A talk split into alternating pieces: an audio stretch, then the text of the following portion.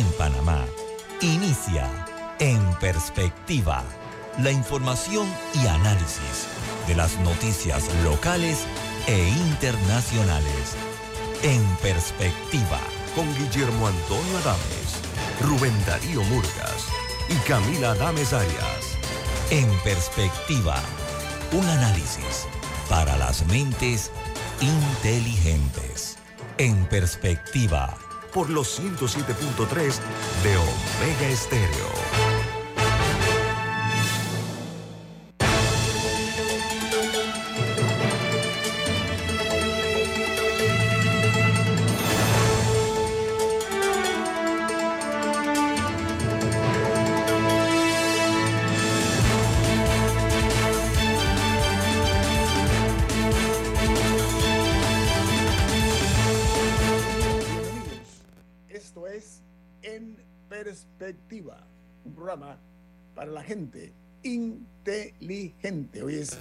5 de julio del año 2023 y desde la capital de la República les saludamos Camila Dames, Rubén Darío Murgas, Eduardo Enrique Limjen y este servidor Guillermo Antonio Dames para llevarles esta otra edición de En Perspectiva. Camila, ¿quién presenta este programa? Café Lavazza, un café italiano espectacular que puedes pedir en restaurantes, cafeterías, sitios de deporte o de entretenimiento, te da la bienvenida a En Perspectiva. Pide tu Lavazza. Muchas gracias. El programa lo pueden ver ustedes en video, ¿ok? En vivo, a través de Facebook Live, en sus teléfonos móviles o celulares, en sus tabletas, en sus computadoras. También lo pueden hacer en el canal de televisión 856 en sus televisores también pueden sintonizar Omega Stereo y este programa en perspectiva, al igual que en la app de Omega Stereo disponible tanto en Play Store como en App Store y otra app que se llama Tuning Radio. Ah, y todos los programas de En Perspectiva quedan colgados en YouTube a su entera y única disposición. Entremos en materia. Las personas inteligentes como ustedes tienen que estar debidamente eh, enteradas de qué pasa fuera de nuestras fronteras, qué pasa en el mundo. Y eso lo hacemos en este programa a través de las eh, noticias de primera plana de los principales diarios del mundo. Comenzamos con el diario The Wall Street Journal. Dice que los Estados Unidos financia unidades de policía a la sombra en todo el mundo. Persiguen asuntos que van desde el contrabando de heroína hasta protección de los pangolines y persiguen también eh, los intereses estadounidenses cuando no se puede confiar en las policías regulares. Ese mensaje deben tomarlo mucha gente. Vamos entonces a otra, que el New York Times titula, juez limita la capacidad de los funcionarios de Joe Biden para, eh, la, para presionar a las redes sociales sobre el contenido.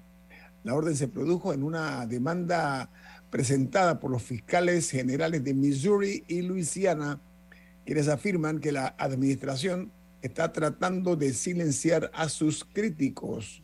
¿Libertad de expresión? Otra nota dice el Washington Post que Joe Biden enfrenta una presión renovada para aceptar la reforma de la Corte Suprema de Justicia medida que se eh, dirige hacia el año 2024. Hasta ahora se resiste a esta medida.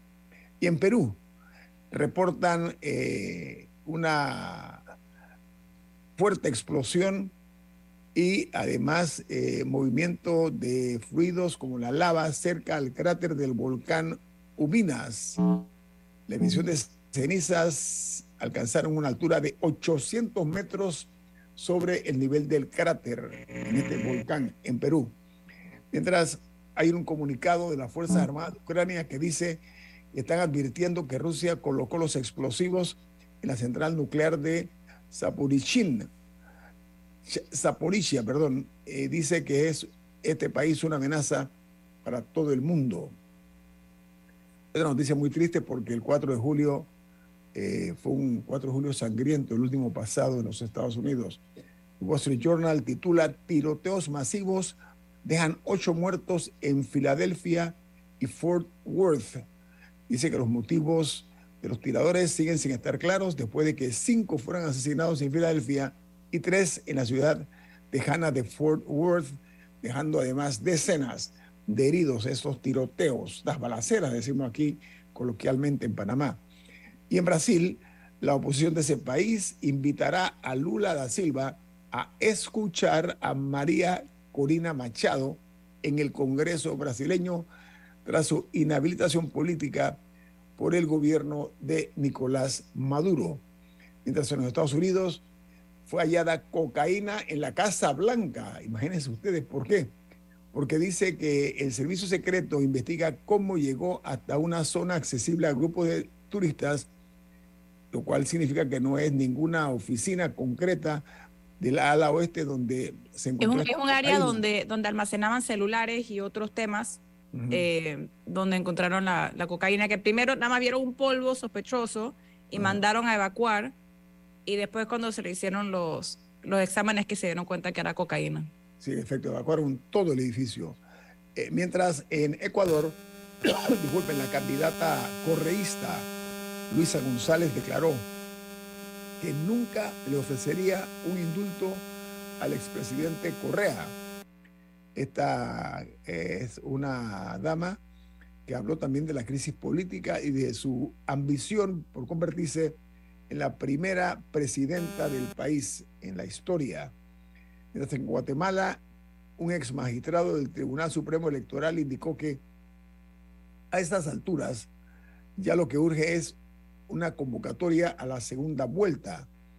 El organismo del Foro Guatemala ha pedido resguardar eh, la integridad del proceso de elecciones generales y que se respete el plazo para la segunda vuelta del 20 de agosto próximo. Está, la, está el establishment y otros grupos de interés que no quieren reconocer el resultado de las elecciones.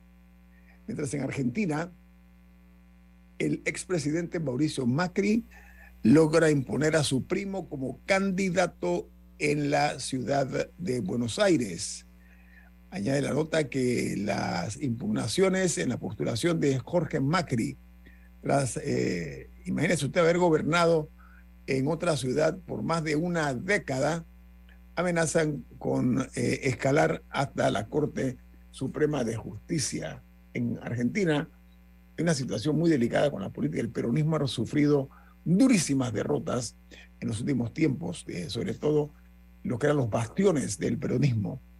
En El Salvador, el gobierno del presidente Bukele acoge a las religiosas brasileñas a las que el eh, gobierno de Daniel Ortega, el régimen de Ortega, no les renovó su residencia tras allanarles la Policía Nacional de Nicaragua la casa donde ellas atendían a los pobres en la ciudad de León, en Nicaragua.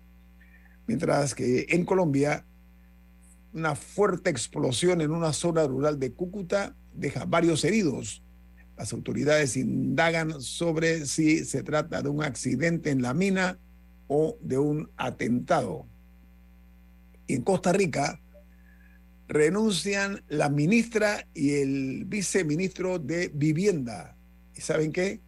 Ya van 28 altos funcionarios que han abandonado el gobierno del presidente Rodrigo Chávez en menos de 14 meses, poco más de un año. Mientras eh, hay otra nota de primera plana que está en el diario El Mercurio de Chile, pero se refiere a lo que ellos titulan grande bombazo. ¿Por qué? Porque Brasil ha confirmado que Carlo Ancelotti será el próximo entrenador de la selección brasileña, conocida como la pentacampeona del mundo. Ancelotti eh, ya cumplirá su contrato con el Real Madrid hasta fines de la temporada 2023-2024, anunció el presidente de la Confederación Brasileña de Fútbol. Ancelotti es el, director técnico del Madrid y está considerado uno de los mejores eh, del mundo. Mientras en Honduras, seis mujeres asesinadas en forma violenta solo al inicio de este mes de julio. Estamos a 5 de julio, ya van seis mujeres asesinadas brutalmente en distintos hechos criminales ejecutados a nivel nacional. Entre ellas se anuncia lamentablemente el crimen de una maestra de escuela primaria, entre las mujeres que han perdido la vida a manos de hombres, ¿no? Hay otra noticia en Uruguay que dice que el 41% de los uruguayos piensa que la crisis hídrica es responsabilidad del gobierno actual y los anteriores por no haber hecho la represa de Casupá. En Uruguay hay una crisis terrible de agua, están vendiendo el agua en, en botellas, agua embotellada. Incluso la gente no se atreve a tomar la poca agua que hay eh, disponible, no se atreven a beberla. Imagínense ustedes lo delicado que es este tema, esta crisis hídrica de Uruguay. Y en República Dominicana, la principal noticia de primera plana de los medios de ese país, el listín diario titula Los delitos sexuales hacen olas en el país. Agrega que los casos de incesto van en escala ascendente en el país, donde han sido denunciados 1.171 hechos en los últimos 27 meses en la isla, en República Dominicana. Y en México han capturado tres embarcaciones que transportaban más de 2.4 toneladas de cocaína a unos 35, a unas 35 millas náuticas al oeste del centro turístico de Acapulco, esto es en Guerrero. Esta es una nota que ha dado mucho que hablar producto de la proximidad de un área como esta que ha estado últimamente Acapulco. Es una pena, siendo también azotada por eh, los crímenes, eh, incluso en, lugares públicos, que han estado afectando eh, lamentablemente la condición de, de, ser uno de los principales centros turísticos que exhibe México con mucho orgullo y que es una pena que el, el narcotráfico y el crimen organizado se hayan tomado este, que es uno de los de los eh, puntos, repito, más atractivos que tiene o que ofrece eh, la República Mexicana. Camila, Eduardo y Rubén, no sé si tiene alguna nota internacional. Sí, el lunes 3 de julio, o sea, hace dos días, eh, fue el, el, día con la temperatura promedio mundial más caliente, más alta, desde que se está midiendo. Rompió el récord que existía de no sé qué día en agosto de 2016 eh, y superó la, los 17 grados centígrados promedio a nivel mundial. Eh, esto por una serie de factores, entre ellos el fenómeno del niño, que se está sintiendo y está causando problemas en distintas regiones a nivel mundial. En Panamá hemos visto las advertencias por el tema del agua, pero eh, hay otros países alrededor del mundo que están enfrentando serias sequías y áreas que han visto temperaturas en los mares más altas de las que, de las que se habían registrado antes. Así que vemos que sigue siendo una situación preocupante y es un mal récord que tener. Sí, en especial porque apenas estamos empezando. El niño recién se anunció en junio, entonces se espera que ahí va a haber días aún más calientes en los próximos meses. Muy bien, eso es una buena advertencia de que Panamá debe tomar muy en serio el fenómeno del niño y además eh, las condiciones de calor. Por lo menos yo he sentido últimamente unos, unas olas de calor eh, para mi gusto inquietantes, ¿no? Pero vale la pena o valdría la pena eh, tomar en consideración esto y ser sobre todo responsables tomando las previsiones que se exigen en estos casos a nivel de nuestro país y como se toman en otros países del mundo. Bueno, hasta aquí las notas internacionales de primera plana de los diarios más importantes del mundo. Viene más. Este es su programa En Perspectiva, un programa para la gente inteligente como usted. En Perspectiva, por los 107.3 de Omega Estéreo.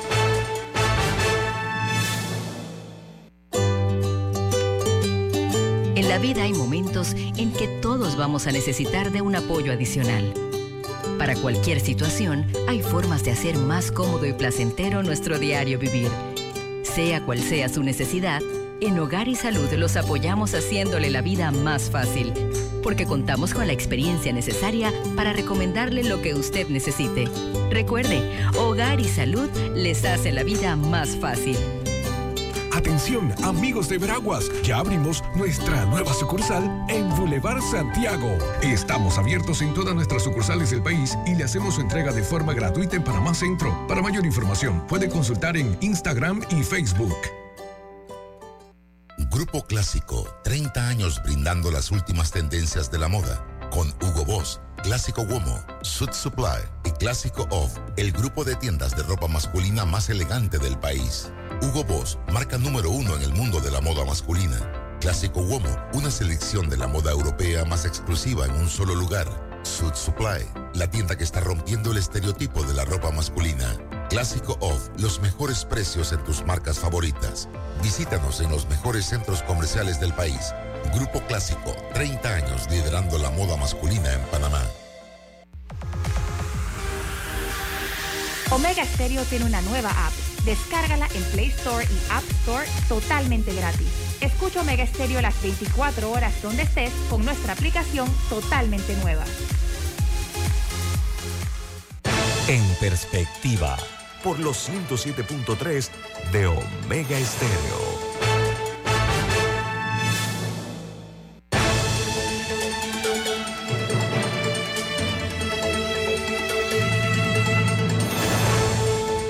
acerca de una tragedia que ocurrió eh, donde se registra la muerte de dos bebés, eh, que dice uno de un mes de nacido y otro de un año, perdieron la vida, murieron por no estar vacunados contra la influenza. Esto eh, habla de que hasta el día de ayer, de acuerdo a informes de- del Ministerio de Salud, 24 eh, personas eh, han fallecido hasta ahora por la influenza. De ellos, 10 son mujeres, 14 son hombres y tampoco estas personas estaban vacunadas contra la influenza. Vamos a poner claro eh, lo siguiente. La, Digo, hay uno al que igual no se le podía poner porque en- entiendo que es a partir de los seis meses.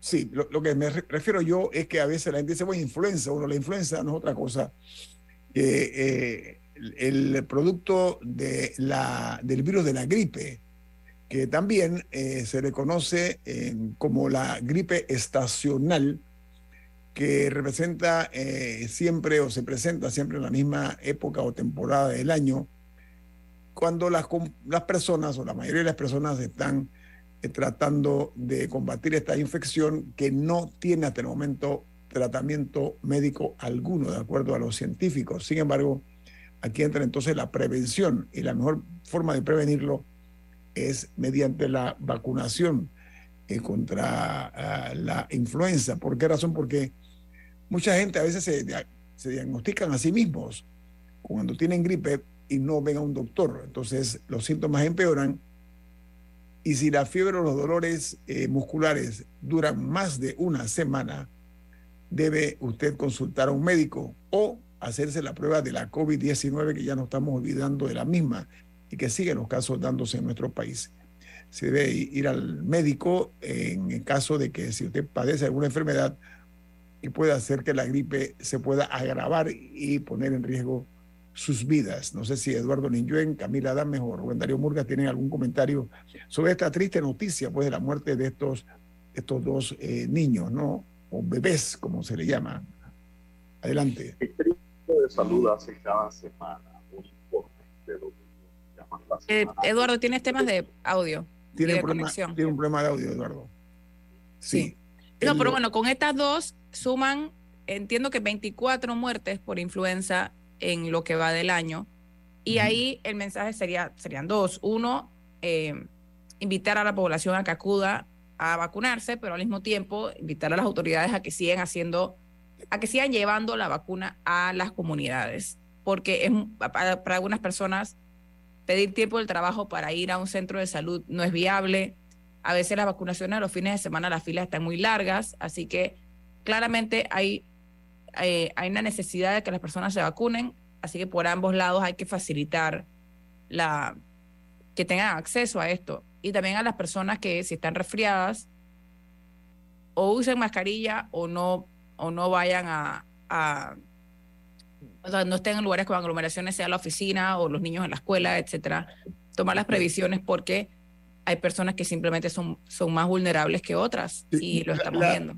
La información científica define muy claramente que no existe cura para la influenza o, o para gripe, como, como si se llama, o resfriado, como quiera ponerlo, catarro. Hay muchas formas de definirlo, pero hay cosas que pueden ustedes eh, practicar para sentirse un poco más cómodo. Por ejemplo, beber suficientes líquidos para prevenir la deshidratación eh, mediante la ingestión de 6 a 8 vasos de agua al día o algún tipo de líquido.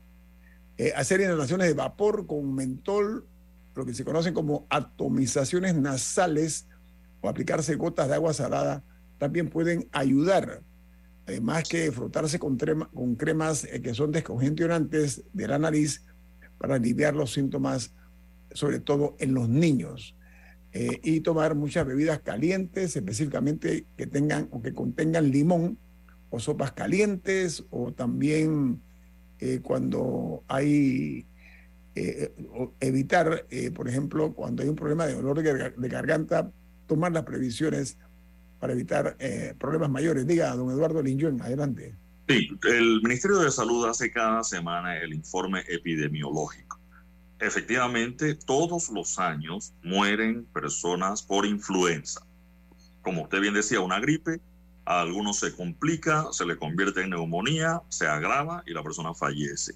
Mm. O eh, personas que tienen una situación comprometida, lupus, VIH, etcétera, donde su sistema inmunológico está comprometido y no tiene la fuerza o la resistencia suficiente o sus defensas del cuerpo no hacen la resistencia suficiente y no resisten la enfermedad. Y muere gente. ¿Qué pasa? El informe de la semana epidemiológica está adelantado, es decir, la cantidad de personas que mueren por año o por semanas en este momento del año no es la cantidad que usualmente se tiene. Puede que la cifra baje y cuando veamos al final del año no, pero la preocupación de las autoridades es esa, que esa cantidad de personas que ha fallecido está por encima o en las semanas epidemiológicas, en las últimas, está por encima de lo usual en esta semana del año. Ellos llevan un cálculo, estamos en la semana 26 del año, creo, la semana 25 del año, y ellos saben en la semana 25 del año pasado cuántas personas o históricamente cuántas personas fallecen en la semana 25 del año. Y eso es lo que ha despertado buena parte de las alertas de las autoridades, sumado al hecho que cuando se hace el análisis, sí, muchos son inmunosuprimidos, hay grupos de riesgo, los menores de 5 años, los de más de 65, pero también la coincidencia que en el caso de los adultos, como bien explicaba Camila, el de un mes todavía no se le pone esa vacuna, pero en el caso de los adultos ninguno habría sido vacunado. Eh, hay unos en la morgue, personas que murieron, que habrá que eh, determinar si murieron con influenza o por influenza, es decir, tenían algún otro tipo de enfermedad, pero tenían la influenza y eso les agravó su condición, pero también por determinar esa situación. Pero es importante decirlo, todos los casos que se han registrado, efectivamente la ausencia de vacuna. Una vacuna que se hace por año y que se cambia cada año porque los virus mutan y este específicamente de la influenza, cada año sale uno nuevo o, se aplican o se incorporan, digamos, las nuevas variantes para eh, atacar ese virus. Y si a usted le da, que le puede dar, ya su cuerpo tenga defensa suficiente para poder resistirlo y no complicarse, por lo menos. Mira que eh, dentro de los elementos eh, eh, de mayor impacto está que las personas cuando están en esa condición no vayan a trabajar para evitar contagiar al resto de sus compañeros o los niños no ir a la escuela para, repito yo, evitar que eso impacte en personas que, que, por el momento no estaban afectadas por la influenza. sin embargo, aprovecho para decir es recomendable, si usted tiene alguna duda acerca de los malestares que le puede estar afectando, hágase la prueba de la COVID-19. No está de más, porque puede ser que de repente la tiene allí eh, encapsulada y no se ha dado cuenta. Que después de todo, ¿dónde quedaron las pruebas caseras? Una buena pregunta. Nunca, nunca se distribuyeron ni se hicieron disponibles en Panamá las pruebas caseras o sí? ¿Se compraron? Porque, entiendo que iba a venir el tema de que si el Estado las iba a traer primero y después si se abría a los privados para que trajeran la, prueba, las farmacias la pudieran vender, pero creo que ni siquiera se llegó a autorizar eso en, su momento, ¿no?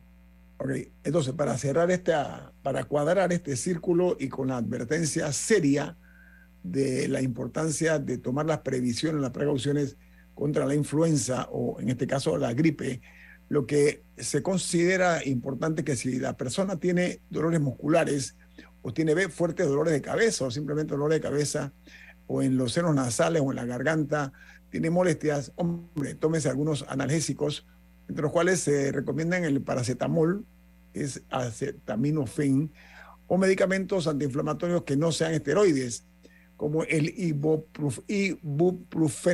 Eh, estos son medicamentos que pueden ayudar también a reducir la fiebre en el evento que usted se sienta afectado por una fiebre. Lo que no se debe es subestimar bajo ninguna circunstancia, sobre todo con la llegada de las lluvias, eh, los riesgos que hay eh, en este sentido contra la influenza que mata gente.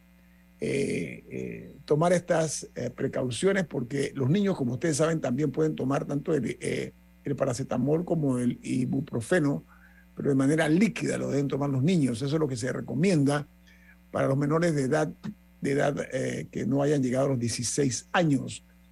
Eh, también pueden tomar aspirinas, los que tienen 16 años o más, eh, y los analgésicos que sean los propios, los adecuados para los menores de edad. Entonces hacemos esto como una forma de crear conciencia acerca de los riesgos de la, ah, de la gripe o la influenza, como se le conoce, porque hasta el momento, reitero, van un total de 24 panameños y panameñas que han perdido la vida. Y digo esto porque de los 24, como dije, 10 son mujeres y 14 son hombres.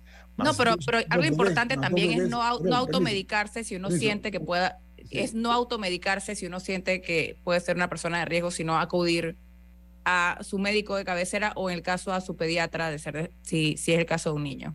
Sí, lo, lo pasa es un, es un desafío, es un reto el que estamos viendo porque este virus eh, con el tema de los eh, bebés, eh, recordemos que en el Hospital del Niño, en el año 2023, se encontraron más de que 109 casos de influenza en el Hospital del Niño en el año 2022, o sea, el año pasado. Vamos a evitar llegar a esos niveles, esos porcentajes, porque todo se ve en materia de de porcentaje para que no se repita eh, esta triste y peligrosa historia. Así que mucha atención, mucha precaución con ese sentido. Y cuando usted estornuda, use la parte inferior del brazo, o sea, el que va contrario al codo. Eso es fundamental. No use la mano porque usted le da la mano a una persona y allí va el contagio acompañado, ¿no? Así que son, son medidas preventivas que nosotros respetuosamente, por supuesto, les hacemos a ustedes que nos escuchan a nivel nacional e internacional. Vamos al corte comercial. Esto es En Perspectiva, un programa para la gente inteligente como usted. En Perspectiva, por los 107.3 de Omega Estéreo. Logistics Custom Services, corredores de aduana con 20 años de experiencia, especialistas en trámites de importación, exportación, exoneraciones y órganos anuentes. Además, brindamos asesoría legal para todas sus operaciones de comercio internacional. Llámanos al 261-6104, 261-6530, 6948-5131. Visítenos en www.lsservices.com.pa y en Instagram como LS Services Panamá. Juan Diego se fue a Europa Cristina remodeló su casa. Y los Martínez mandaron a su hija a la universidad a Estados Unidos. ¿Sabes qué tienen ellos en común? Que todos, para alcanzar sus sueños, empezaron ahorrando. ¿Y tú qué estás esperando para comenzar la ruta de tus sueños? Empieza con Multibank, el banco que te da el servicio y el rendimiento que tus ahorros merecen. Para alcanzar tus sueños más rápido, comienza aquí, en multibank.com.pa. Omega Stereo tiene una nueva app. Descárgala en Play Store y App Store totalmente gratis. Escucha Omega Stereo las 24 horas donde estés con nuestra nueva app. En perspectiva, por los 107.3 de Omega Estéreo.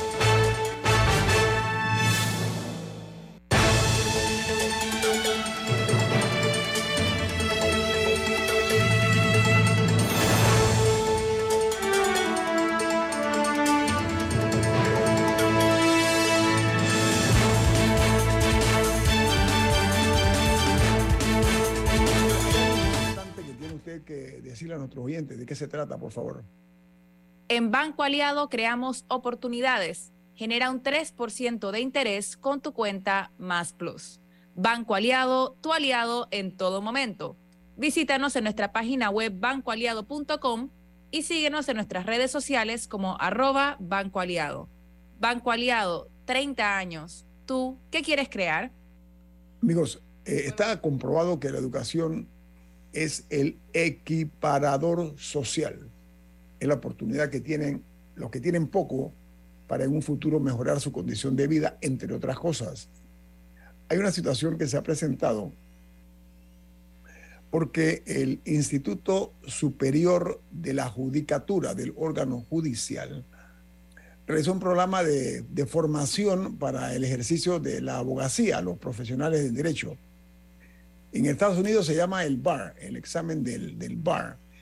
Entonces, nueve de los 150 estudiantes de derecho fueron los únicos que pasaron esto. Significa que 141 estudiantes no lograron aprobar o lograr la calificación suficiente para ser considerados aptos para obtener su idoneidad para ejercer la profesión de abogado.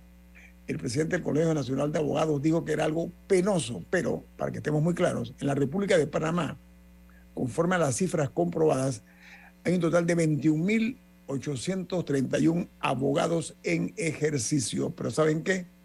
Eso significa, estadísticamente hablando, que hay un abogado por cada 183 panameños. Y adivinen qué, somos el país con el nivel más alto en, esa, en ese sentido, de que sea un abogado por cada 183 ciudadanos. Entonces, hay una, una situación que me parece que hay que mirar con mucho detenimiento porque estas son personas que como profesional de derecho no pasaron, repito, de 150, solamente nueve, nueve aprobaron el mismo. Eh, así que yo lo someto a la opinión de, de Eduardo, de Camila, de, de Rubén, esta situación que se ha presentado, porque no podemos ser convidados de piedra una, en algo como esto que es tan trascendental, ¿no? Adelante. Señor Murgas tiene un debate. Camila. No, el señor Murgas iba a comentar. Sí, yo, eh, yo creo que es un relajo lo que, lo que hay eh, en Panamá con la profesión de abogado. Eh, la Facultad de Derecho, que es la más antigua, exigía unos requisitos que eran in, in, in, increíbles. Cinco años diurno y siete años nocturno para graduarse de abogado. Hoy en día cualquier universidad quiere graduar abogado sin estar preparada para graduarlos bien. Eh, la Facultad de Medicina de la Universidad de Panamá era famosa por lo estricta que era. Es eh, más, eh, cuando se, se, hacían huelgas, los, los estudiantes exoneraban de participar en la huelga a los estudiantes de la Facultad de Medicina.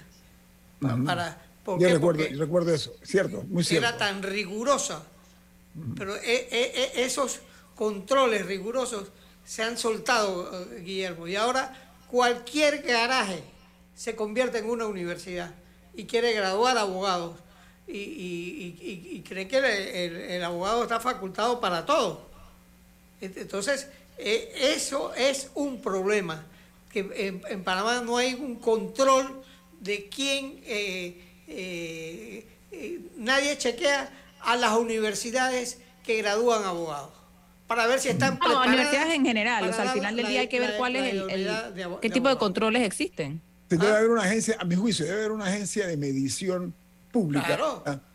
eh, para efectos de que se mida la calidad de los aprendizajes en la en, en todas a, las universidades. claro, en, en, todas, sí, bueno en allí hubo un debate con eso cuando la ministra Molinar eh, y vino el tema de la acreditación universitaria y ella tuvo ya su pelea en su momento siendo ministra con las distintas universidades por el tema, lo que explicaba Murgas, de las universidades de garaje que aquí estaban y había, fíjate, la carrera de derecho parece ser la más demandada, casi todas las universidades privadas tienen es la de derecho y dos o tres carreras más, eh, pero la de derecho es como el denominador común en casi todas las universidades privadas.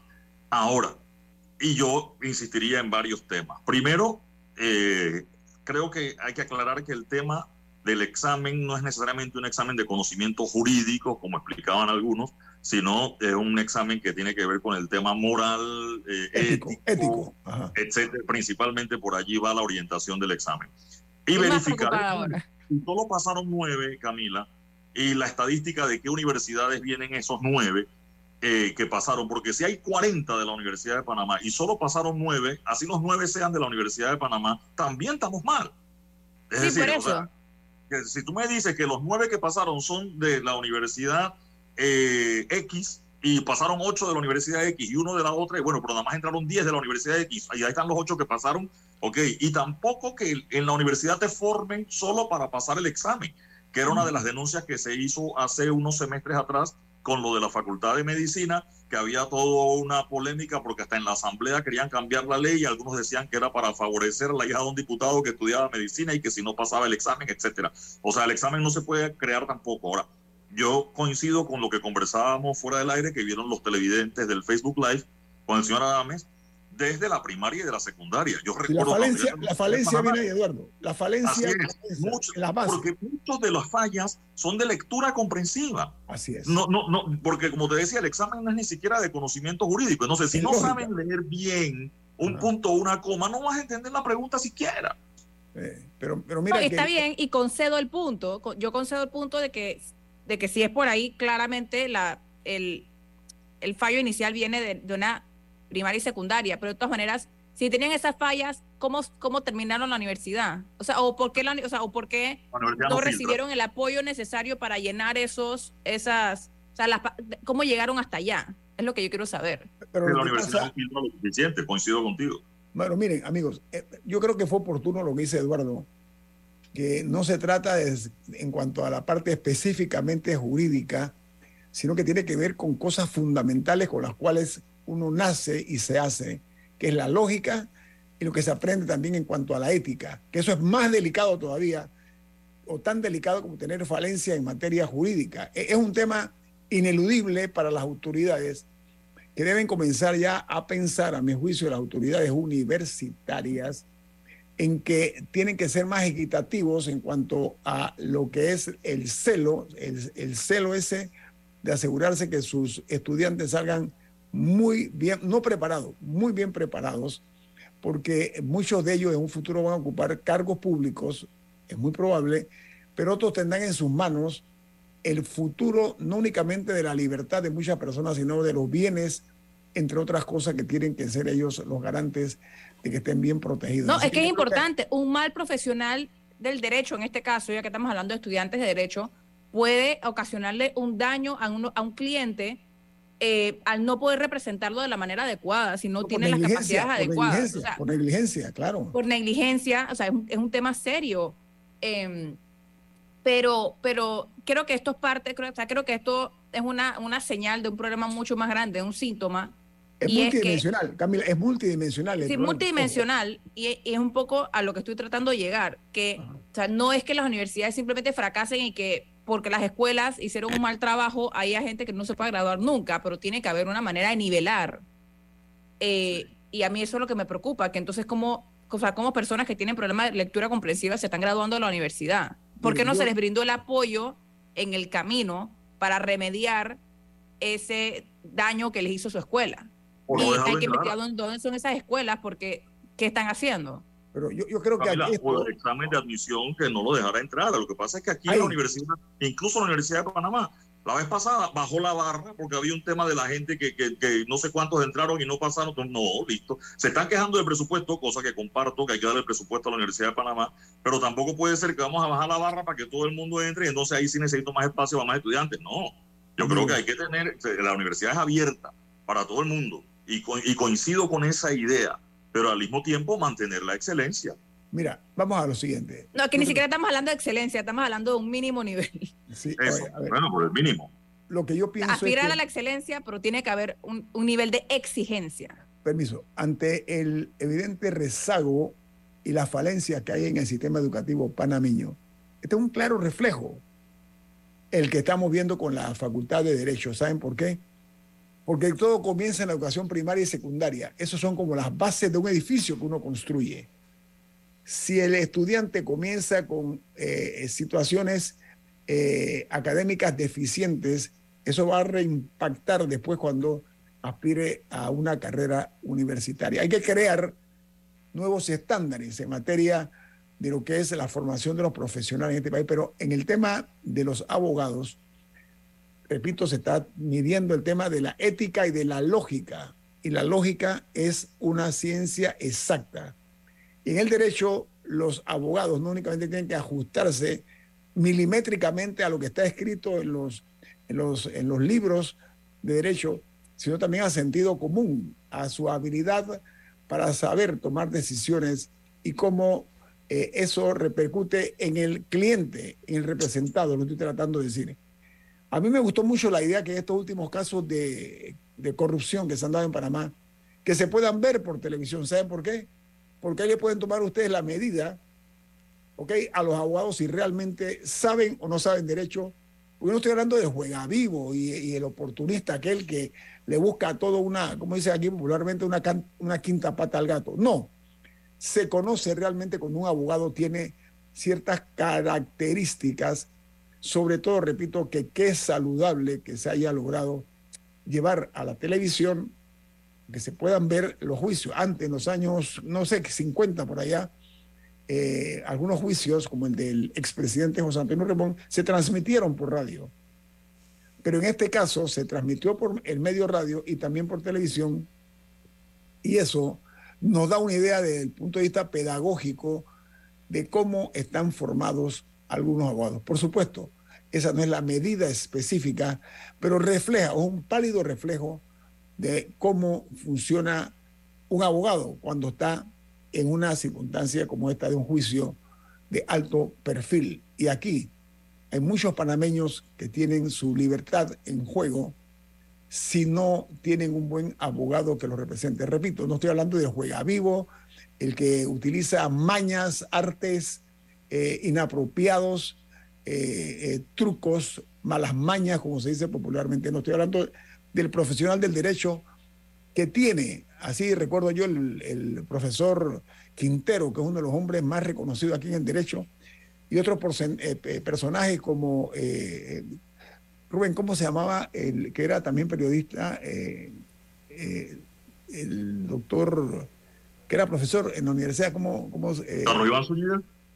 Bueno, eso es un gigante, ¿no? Carlos Iván O sea, hay tantos hay tantos eh, profesionales en los cuales deben mirarse como un ejemplo de lo que es ser un buen abogado. Tengo un corte comercial. No, pero, muy brevemente, todavía nos queda menos un minuto. Venga. Y aquí, al final, el enfoque tiene que ser, tiene que ser em, los estudiantes. Porque no pueden ser que les sigamos coartando oportunidades y el futuro a esos estudiantes. Aquí tenemos que medir más y tenemos que tomar correctivos más a menudo. El que no da, hay que hacer algo. O sea, si una escuela, si, hay que medir, hay que tener rankings, hay que eh, a, los, a las escuelas, a los profesores, a los directores hay que medir más. O yo no sé si es que ya se está midiendo o, y no sé qué, hace, qué se hace con esa data. Ah. Pero aquí sí hay que poder detectar si en esta escuela los estudiantes representan X deficiencias, ¿qué se va a hacer con esa escuela?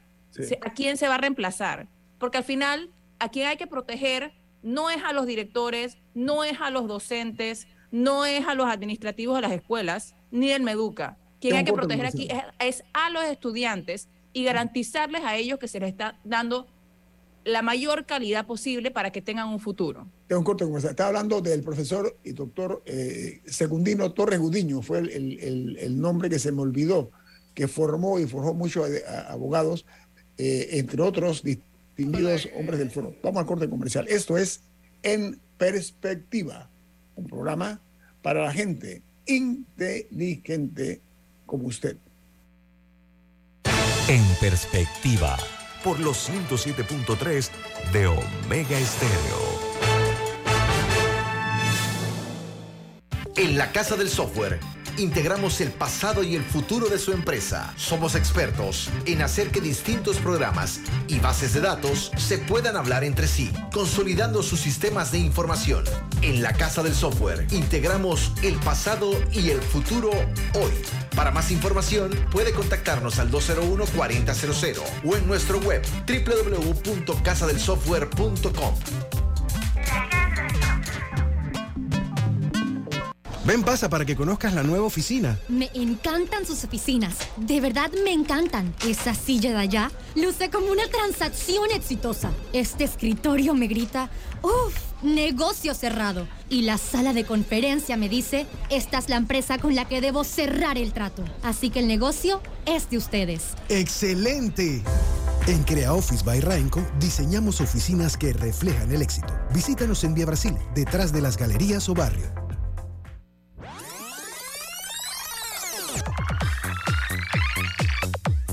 Omega Stereo tiene una nueva app. Descárgala en Play Store y App Store totalmente gratis. Escucha Omega Stereo las 24 horas donde estés con nuestra aplicación 100% renovada. En perspectiva, por los 107.3 de Omega Estéreo.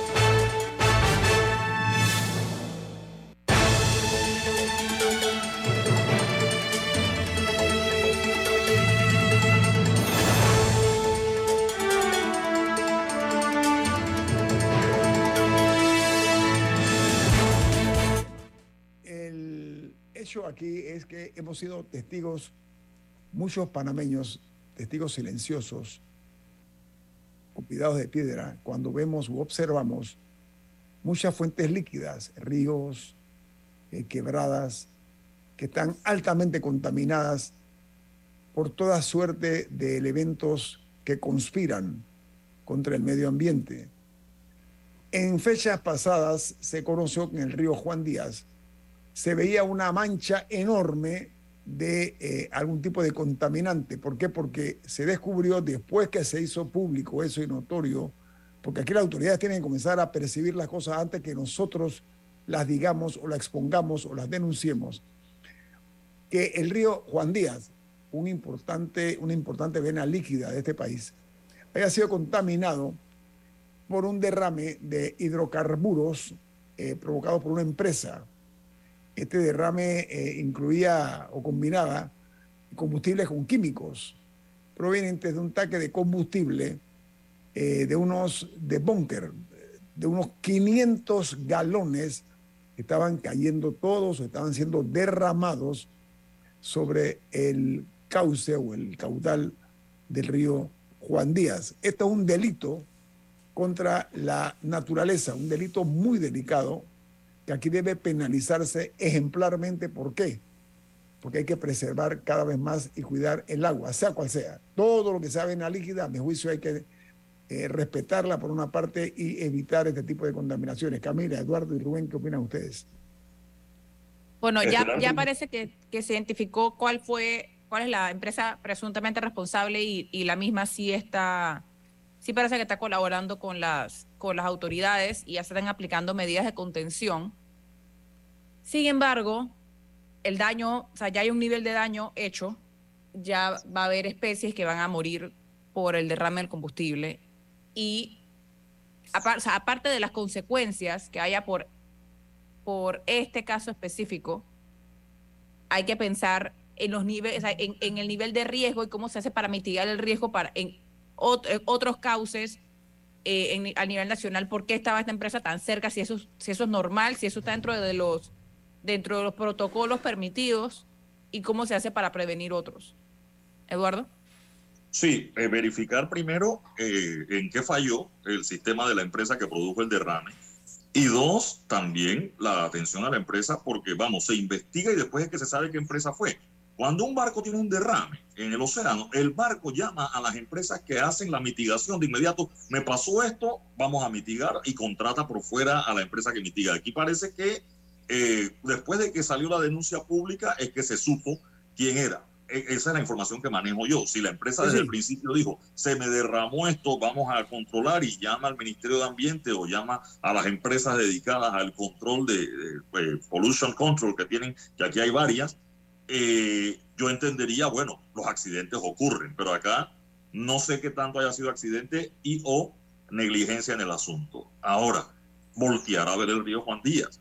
Este es un suceso, pero la contaminación del río Juan Díaz es vieja. es eh, larga, es grave. Y aquí, tengo que decirlo, eh, es una crítica a los ambientalistas, porque toman moda, y aquí estamos, y comparto la preocupación por todos los ríos del país, pero los cinco ríos de la ciudad de Panamá son los cinco ríos más contaminados del país. Y no oigo a nadie peleando todavía por esos temas. Eduardo, son receptáculos de toda la basura, de todos los elementos contaminantes, de los combustibles, de los químicos, todo pasan por estos ríos ante un silencio sospechoso. Estoy de acuerdo con usted. ¿ah? Digo, sí ha habido proyectos, sí ha habido proyectos, por ejemplo, el famoso Wanda, eh, o, o toda la, todo el trabajo el que hace María de la Verde. bahía.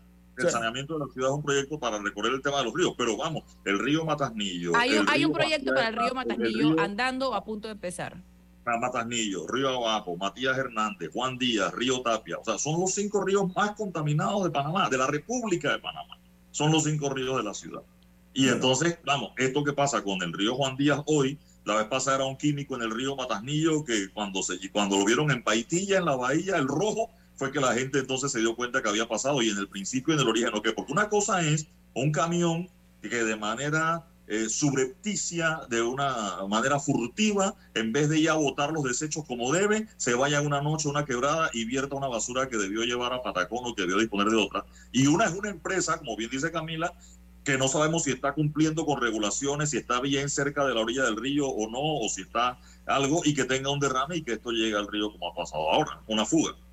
Este es parte de los retos y desafíos que tienen las autoridades para evitar que siga dándose este tipo de contaminación, porque todavía no hemos aprendido a ver con mucha seriedad la ¿Quién es el responsable? Yo tengo una pregunta más importante. ¿Quién es el responsable de los ríos de la ciudad? De todos en el país, Anam. Ah, el, el Ministerio. De Ambiente. De todos el Ministerio de Ambiente no, no es el municipio, es el Ministerio de Ambiente. Ministerio de Ambiente en todo el país.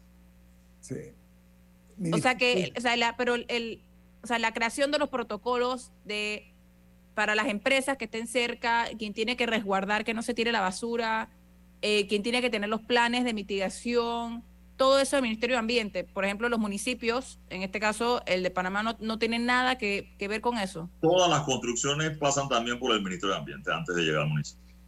Eh, eh, se llama O sea, a, mí esa a mí me parece esa pregunta importante porque el problema es que cuando todo el mundo es responsable, nadie es responsable. Así es. O sea, aquí me parece importante que siempre dejar muy claro quién vela por qué, por qué elementos o factores que cuando ocurren cosas como esta, hay, bueno, hay que meter hasta la MP.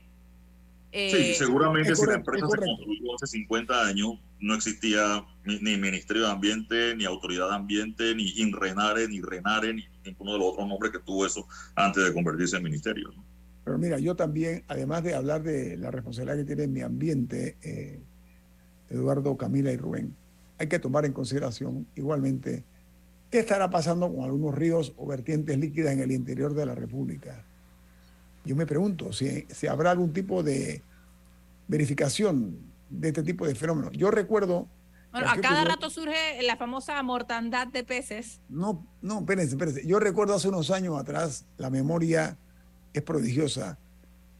Una empresa o una, un grupo de negocio que vertía en las aguas del canal los desechos de una porqueriza, o sea, las personas que se dedican a criar puercos, que como dice la palabra, o cerdos, ¿no? pues si quieren eh, eh, ser un poquito más refinados, y todas esas aguas contaminadas iban al, al- al canal. Estaba cerca, eh, era como una, un negocio privado, pero todo esto desembocaba en las aguas del canal. Ustedes se imaginan... grado habla de la memoria. La atracina en el río La Villa. En la- Aquí cerraron a la empresa Campos de PC por el lío con la atracina en el río La Villa. La empresa cerró, de eso han pasado ya nueve años. Y usted vaya hoy a ganar el río La Villa y dígame que no hay atracina sino de las otras empresas que también están por ahí. Pero bueno, había un objetivo en ese momento particular y terminó siendo una sola y no se investigó a ninguna otra empresa alrededor. Y como usted dice, la cantidad de porquerizas que hay río arriba en el río La Villa, más la cantidad de fertilizantes que se usan eh, en los riegos, en los proyectos, etcétera. Y ahora, bueno, cuando conviene se investiga y cuando no conviene no se investiga, Guillermo. Ese es el problema. Esto no es cualquier cosa y no puede quedar en la prehistoria. Eso que usted dice. No, y aquí tiene que haber, aquí tiene que haber sanciones ejemplares. Y pongo un ejemplo que no tiene que ver con contaminación. Yo recuerdo hace, un- hace unos años que eh, una empresa, no recuerdo cuál, rompió una tubería en, irónicamente casi enfrente del IDAN, ahí en la Vía Brasil, y dejó sin agua a un, a un montón de gente temporalmente mientras lograban arreglar eso. Y yo recuerdo haber escuchado en ese momento a Lidán decir que el problema es que la multa que ellos ponen y, y- y que la manera como estaba estructurado todo, que si ellos le cobraban a la empresa la- el agua que se había desperdiciado, iba a ser, iban a ser tres centavos. O sea, no, no, no representaba algo. Hay que quizá, ante las reiteradas incidencias que se dan en estos temas, incidentes, accidentes y posible negligencia o mano criminal, porque estoy segura que hay de todo, eh, sanciones más significativas o algo que ¿no? verdaderamente Ejemplares, ¿por qué no decirlo? Ejemplares. Ajá, y o sea, pero pero algo que verdaderamente se note y duela para que para que sirva de advertencia a los demás de que de que no lo hagan. Y estoy de acuerdo con Eduardo en el sentido de que tiene que ser una labor constante y equitativa. O sea, se tiene, tiene que ser a todos los Pero, involucrados, no pero- simplemente que uno, entonces que güey, sancionamos a una empresa, salvamos a todo el mundo y todo el ambiente. No, Rubén. o sea, tiene que haber Pero- una pero vigilancia es constante. Rubén. Imposible Rubén, vigilar, micrófono. Rubén, acércate al micrófono. ya, si ya, ya. Ya. vigilar eh, todo lo que va a los ríos. Es casi imposible en Panamá dárselo a- al, al Ministerio del de, de Ambiente. Mi ambiente, mi porque ambiente. es imposible que, que una, una institución controle todo lo que llega a los ríos. Eh, eh, eh, es un, un- un problema que tenemos que determinar como sociedad. Ok. Viene Bueno, por eso es que yo preguntaba qué, qué tipo de involucramiento tenían los municipios, porque al final los municipios son los que pueden vigilar las cosas a nivel local, Bueno, con, yo- en colaboración con el Ministerio de Ambiente, pero Yo- soy de la opinión que algo, algo tienen que tener de responsabilidad ahí. ¿Saben qué?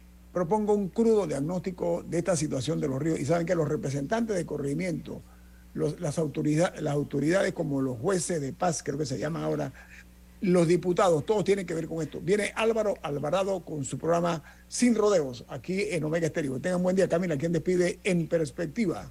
Café Lavazza, un café para gente inteligente y con buen gusto que puedes pedir en restaurantes, cafeterías, sitios de deporte o de entretenimiento. Despide en perspectiva. Pide tu Lavazza. Nos vamos. Hasta mañana. Chao. Saludos a los de Facebook también. Ha finalizado En Perspectiva. Un análisis para las mentes inteligentes. Por los 107.3 de Omega Estéreo.